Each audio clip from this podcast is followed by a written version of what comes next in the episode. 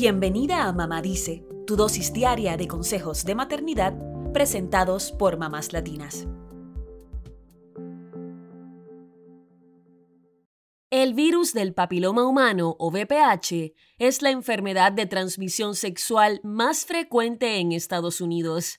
Para ponerte en contexto, alrededor de 79 millones de personas en el país están contagiadas con el VPH, según datos de los Centros para el Control y la Prevención de Enfermedades. Además, se espera que unas 14 millones de personas contraigan la enfermedad por primera vez solo en este año.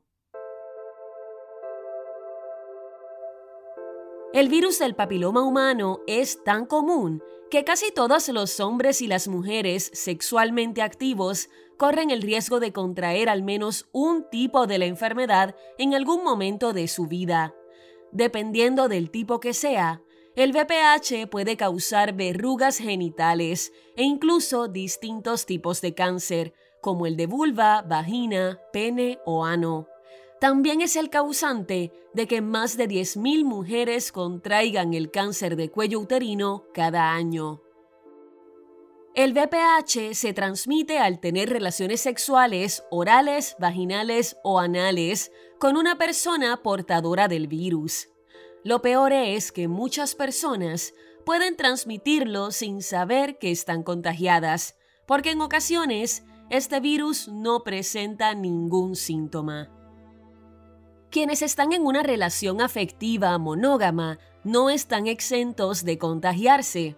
El virus no discrimina por estado civil, ya que los síntomas podrían presentarse años después de tener relaciones sexuales con una persona infectada. Esto, por lo tanto, dificulta saber cuándo la persona lo contrajo. En la mayoría de los casos, el VPH desaparece por sí solo y no deja secuelas.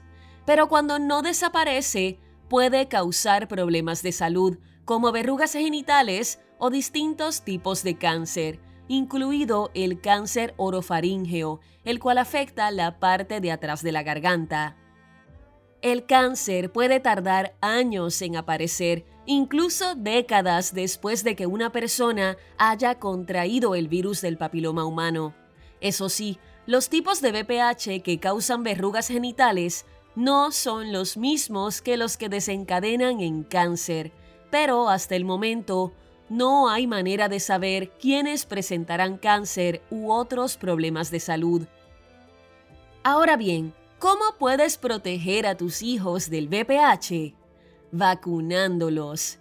La vacuna contra el virus del papiloma humano puede evitar la infección y el contagio de la enfermedad, según el sitio de la Fundación Nemours. El efecto es mejor cuando la dosis se administra antes de que una persona se exponga al virus. La vacuna se recomienda para niños y niñas de entre los 9 y 11 años así como para los adolescentes mayores que aún no están vacunados, y se administra de la siguiente manera. Los niños de 9 a 14 años reciben la vacuna en dos inyecciones durante un periodo de 6 a 12 meses, mientras que los adolescentes hasta los 15 años y los adultos que no se hayan vacunado cuando eran menores pueden hacerlo hasta los 26 años.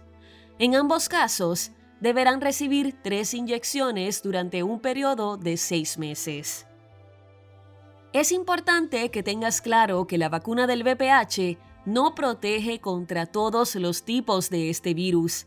Por lo tanto, otra forma de proteger a tus hijos es teniendo una conversación abierta sobre temas de sexualidad y enseñándoles que siempre utilicen condones de látex.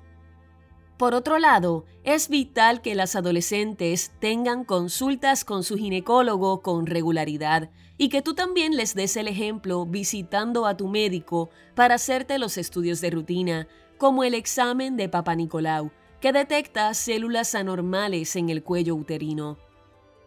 Por último, cabe destacar que el virus del papiloma humano es una enfermedad silenciosa los CDC indican que no existe todavía una prueba para determinar si una persona tiene o no tiene el VPH.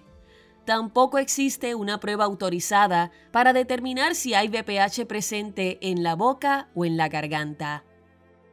Por eso, la mayoría de las personas portadoras del VPH no saben que están infectadas si nunca presentan síntomas o problemas de salud por el virus. Las que lo descubren suelen ser porque presentan verrugas genitales, o en el caso de las mujeres, cuando obtienen un resultado anormal en la prueba de Papa Nicolau.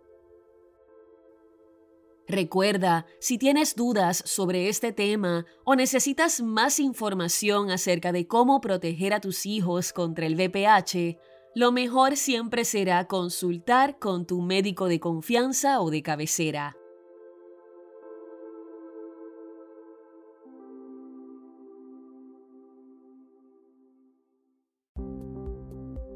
Eso es todo por hoy. Acompáñanos mañana con más consejitos aquí en Mamá Dice y síguenos en mamáslatinas.com, Mamás Latinas en Instagram y Facebook y Mamás Latinas USA en Twitter.